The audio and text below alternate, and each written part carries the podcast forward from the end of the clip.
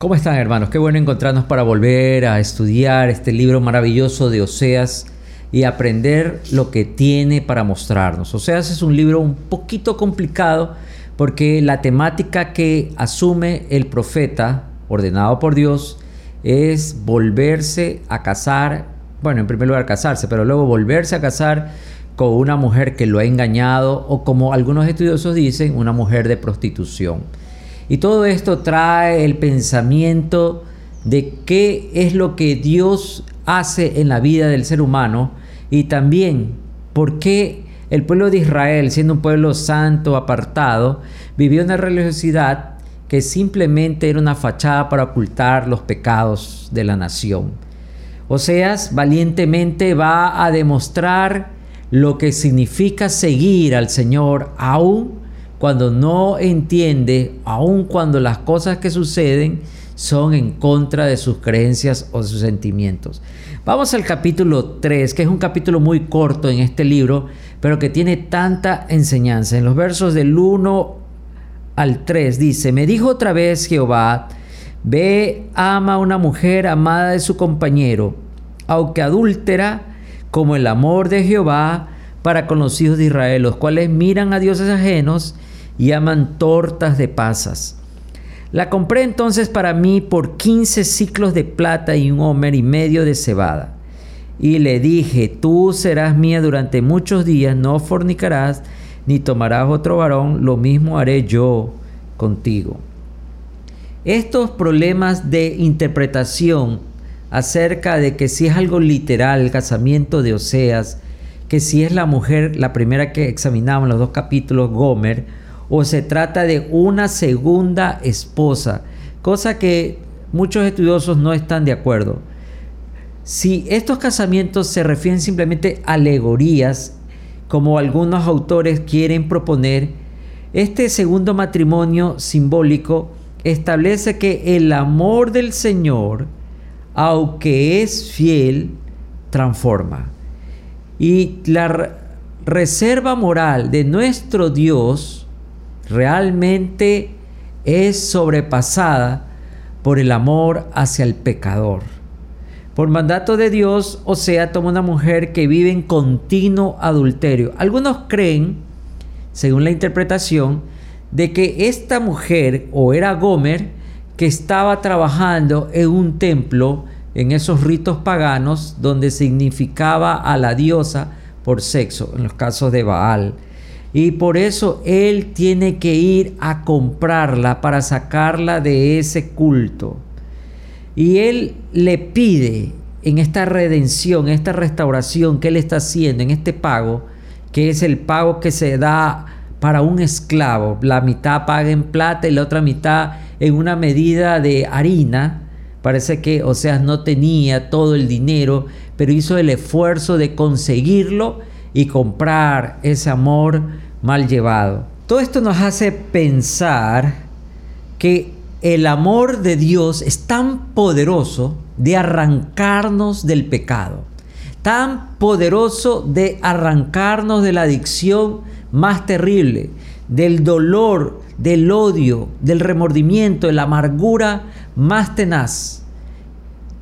Aquí Oseas va a simbolizar lo que hizo el Señor en la cruz. Él fue vendido por 30 piezas de plata, por amor a nosotros. Sí, fue vendido a precio de esclavo, lo que se pagaba por un esclavo. Y el Señor nos enseña que se dio por amor. Aquí Oseas está demostrando que Dios nos ama a pesar de la tradición, del continuo engaño, del, del continuo insulto hacia la umbría de Oseas. El Señor a través de este ejemplo enseña a su profeta y enseña a la nación la relación infiel que él padece. A pesar que él ama a Israel, Israel prefiere a los Baales, prefiere el culto y la prosperidad que traía supuestamente Baal con sus tortas de paz y los otros sacrificios. Hace un convenio de obediencia y fidelidad como esposo, pero ustedes saben que la historia nos habla de que ella se prostituye, lo engaña, adultera con dioses paganos, hablando de Israel. Recordemos que en el contexto de esta historia la mujer era considerada como propiedad del hombre. Así que tranquilamente podían vender, intercambiar, incluso desechar, por horroroso que nos resulte entender esto. El que compraba tenía todo el derecho de la mujer porque la mujer era una propiedad. Pero aquí hace algo Seas que no era de su época, de su tiempo. Él hace un convenio de amor. Yo también me voy a cuidar para hacerte fiel como tú para mí. Porque él tranquilamente pudo haber dicho como hombre, bueno, yo pagué y espero esto de ti porque está comprando algo.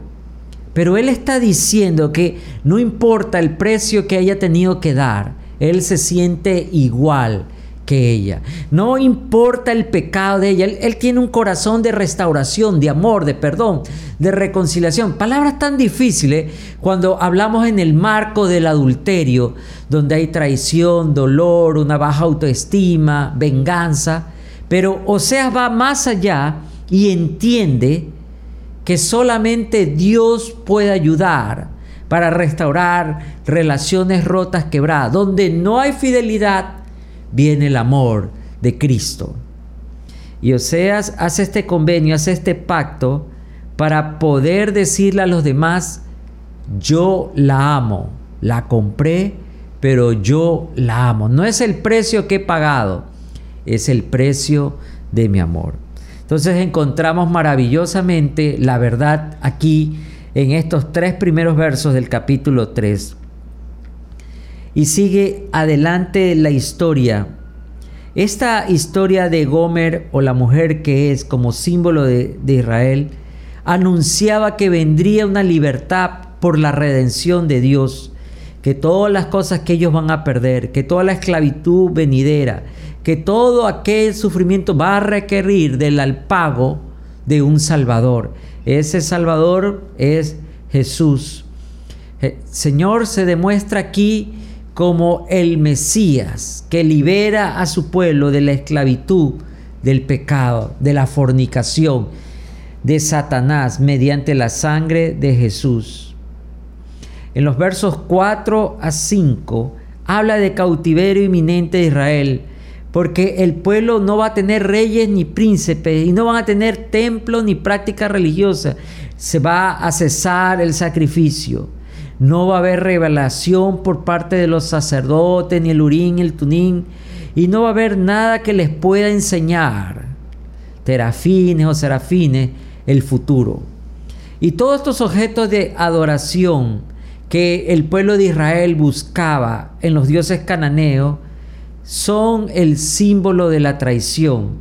Y el Señor se acerca a ellos para demostrarle que nada de eso les va a servir, que el único Dios verdadero es el Señor. ¿Y cuánta verdad hay aquí que a veces nosotros nos equivocamos y buscamos respuestas en lugares y en personas equivocadas? Creemos que algo nos puede cambiar la suerte.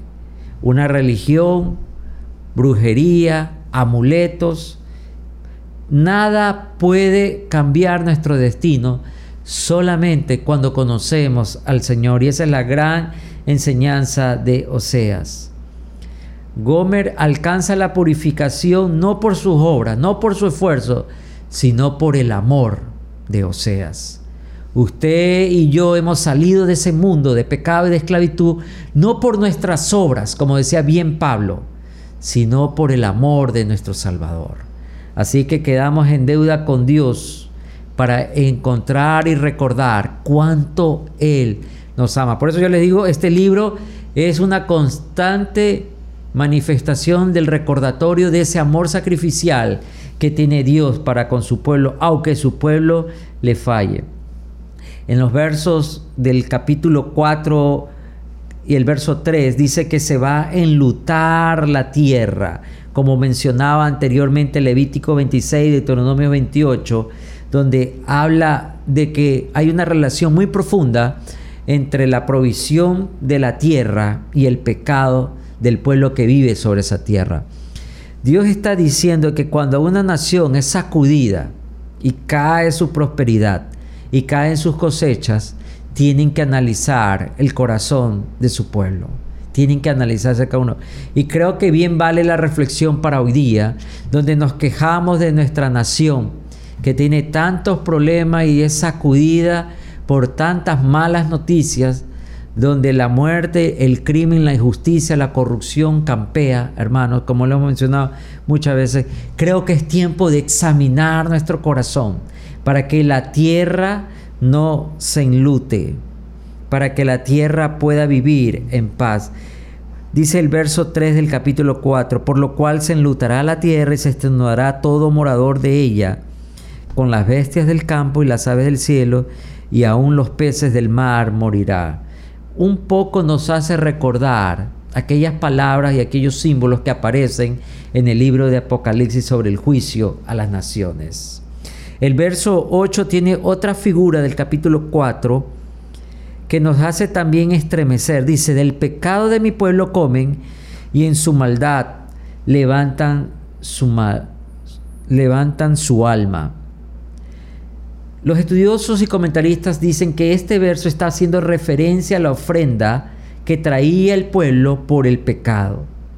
Esa carne, ese animal sacrificado, los sacerdotes tenían el mandamiento de alimentarse para que de una manera simbólica quitar el pecado del pueblo. En Levítico 6:26 y en Levítico 10:17. Así que lo que está diciendo es que el pueblo vive en pecado y no hay sacrificio suficiente. Las personas creen que pueden comprar el perdón de Dios. Creen que pueden comprar el tiempo de Dios y su paciencia. Este profeta nos hace una advertencia de analizar el tiempo en que vivimos. Y creo que también podemos identificarnos con esta parte de este verso de Oseas. Porque los días que vivimos son días de maldad, donde el ser humano vive una impiedad sobre su prójimo, donde no tiene un rezago de misericordia, de amor, sino más bien de revanchismo, de egoísmo. O sea, nos hace ver que el mal por siempre no reinará, sino que Dios traerá el juicio a las naciones el juicio a la tierra. Y es algo que nosotros tenemos que estar expectantes, especialmente los que conocemos la palabra de Dios.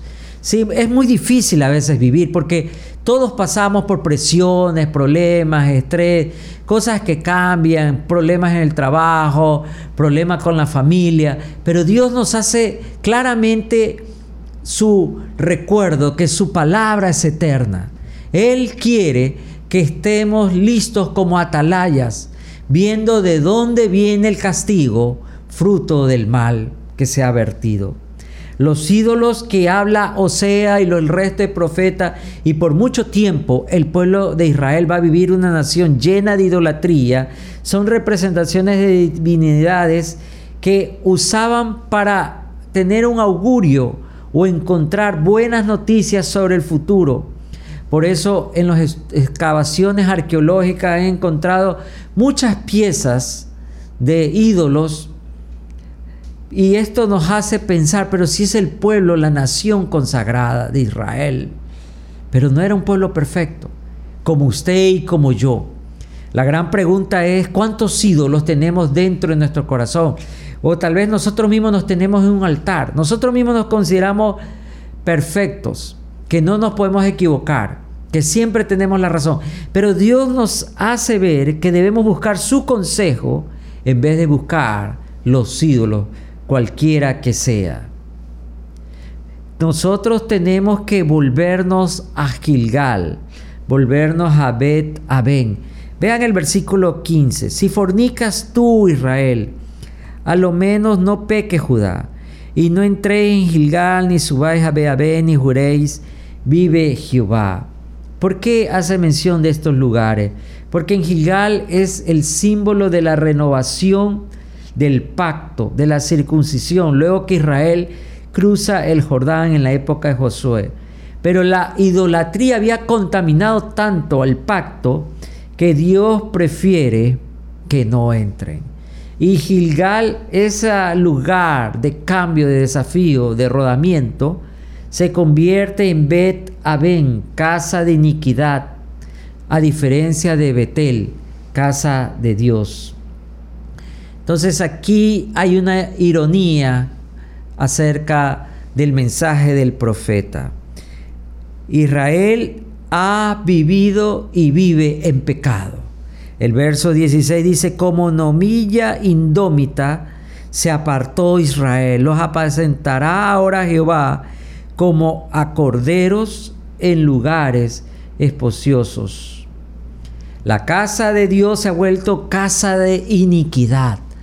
Más adelante en el Nuevo Pacto, en el Nuevo Testamento, el Señor va a perder su paciencia y va a sacar a la gente del templo porque en vez de ser una casa de oración se ha vuelto una cueva de ladrones. Estos ejemplos de esa novilla y ese cordero, la novilla es aquella vaca o becerro pequeño que rehúsa seguir cuando es arreada. Se pone en sus patas y no se deja llevar. Tiene que ser arrastrada por el suelo. Es un animal que demuestra rebelión y no quiere trabajar junto a los bueyes que están al arado, a pesar de tener el mismo yugo, y no quiere someterse a quien la está guiando. Y el ejemplo del cordero en lugar espacioso es la idea de un animal desvalido, de una cría perdida en un lugar extenso y sin protección alguna. Es decir, por la actitud de rebelión serán abandonados. La rebelión traerá desolación, traerá destrucción. Y creo que podemos nosotros también pensar muchas veces en épocas y etapas de nuestra vida, cuántas veces decisiones llenas de rebelión han traído destrucción. Hemos cosechado malas cosas por no seguir el consejo de Dios. Esta figura literaria habla de que Israel será esparcido en el mundo espacioso de los gentiles por no querer y seguir la voz del Señor. Y esta palabra viene bien a nosotros cuando nos oponemos a la voluntad de Dios y le decimos al Señor que no queremos eso, que no vamos a hacer eso y peleamos y tenemos conflictos con su voluntad. Entonces, la advertencia del profeta es que vamos a vivir en un lugar espacioso y desolado, abandonado y sin protección, sin guarida, sin cubierta, sin cobertura. El desierto sirvió para formar al pueblo rebelde de Israel, pero no quisieron hacer caso y el Señor, como bien recordábamos, tuvo que lidiar con esa generación hasta que se levantó una nueva generación capaz de seguir al Señor y pudieron entrar a la tierra prometida. En los versos 17 vamos a ver que la mención de Oseas se refiere más a Efraín y Judá, porque estas dos tribus eran las tribus dominantes de su época. Judá llegó a representar a los israelitas que vivían en el sur y Efraín a los israelitas que vivían en el norte. Es la palabra de que deben abandonar todo. La nación debe abandonar la idolatría. Si hay algo que el Señor detesta es que hagamos ídolos y nos olvidemos de que Él es un Dios justo y celoso. Por eso bien clara la figura del adulterio, porque es traicionar, engañar a Dios. En el capítulo 5, en los versos 1 y 2, o sea, vuelve su mensaje ahora, no solamente al común del ciudadano, sino al sacerdocio, al rey y a su corte, a las personas principales. Leamos el verso 1, dice, sacerdotes, oíd esto y está atentos casa de Israel y casa del rey, escuchad, porque para vosotros es el juicio, pues habéis sido lazo en mispa y red tendida sobre Tabor, y haciendo víctimas han bajado hasta lo profundo. Por tanto, yo castigaré a todos ellos. Mispa y Tabor eran montañas famosas por lugares de caza, de cacería. Por eso uso la palabra red y lazo como metáfora para dar la idea de que sacerdotes, cortesanos, reyes desempeñaban el papel de los sanguinarios cazadores que espiritualmente estaban matando al pueblo de Israel como una proeza. Ellos en lugares de fortaleza y de poder como montañas. Ellos que conocían el terreno como la ley y ellos que tenían los recursos como el poder y el dinero, no se encargaron de guiar al pueblo por la verdad. Más bien pusieron trampas para seducirlos, para robarles su poder, para tenerlos sumisos y dominados. Y aquí una palabra fuerte para los gobernantes que no ejercen correctamente la posición que han alcanzado. Creo que cada uno de nosotros estamos decepcionados de los políticos y generalizamos. Yo me imagino que tiene que haber hombres buenos también sirviendo desde ese lugar, desde esa posición, elegidos por el pueblo. Pero la gran mayoría nos ha defraudado y más bien sus puestos se han utilizado para explotar a otros y aprovecharse de otros. Oseas dice que Dios los va a llamar a juicio. Verso 3, yo conozco a Efraín, Israel no me es desconocido porque ahora Efraín te has prostituido y se han contaminado Israel. No piensan en convertirse a su Dios porque el espíritu y fornicación está en medio de ellos y no conocen a Jehová. La soberbia de Israel le desmentirá en su cara, Israel y Efraín tropezarán en su pecado y Judá tropezará también con ellos. Lo que está hablando o sea es que el pecado ciega los sentidos encierra la voluntad y cautiva el corazón. No se arrepentirán, no podrán salir de la fornicación porque es como una droga que los seduce, que los, los domina. No quieren recordarse quién es su Dios.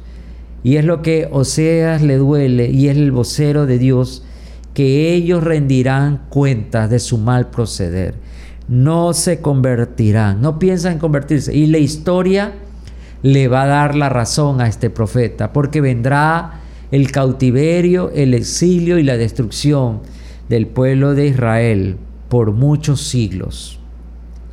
El verso 7 dice, contra Jehová prevaricaron porque han engendrado hijos extraños. Ahora en un solo mes serán consumidos ellos y sus heredades. Israel debía haber engendrado hijos de Dios para mantener el pacto. Debían haber engendrado hijos que conozcan el camino con el Señor.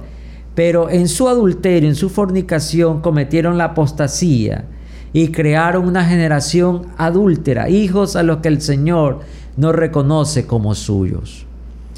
Bien parece ser el tiempo que vivimos, donde lamentablemente la familia cristiana está perdiendo la influencia frente al mundo secular, frente a la secularización que viven nuestros hijos y jóvenes en las universidades, en las escuelas, en las redes y en todo sitio. Hoy se habla de todo menos de Dios y de su pacto. Y ahí viene la voz del Señor, yo no los reconoceré como. Luego nos lamentamos por qué tienen que sufrir, por qué están pasando por esto.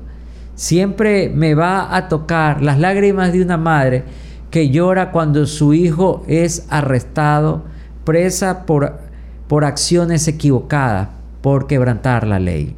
Y escuchamos el lamento, es que es bueno, que ustedes no lo conocen, pero sus acciones dicen otra cosa. La advertencia aquí es que criemos y cuidemos bien el corazón de nuestros hijos, porque como la Biblia bien acertadamente dice, de Él mana la vida. Pensemos en qué pasos ellos están, con quién están caminando.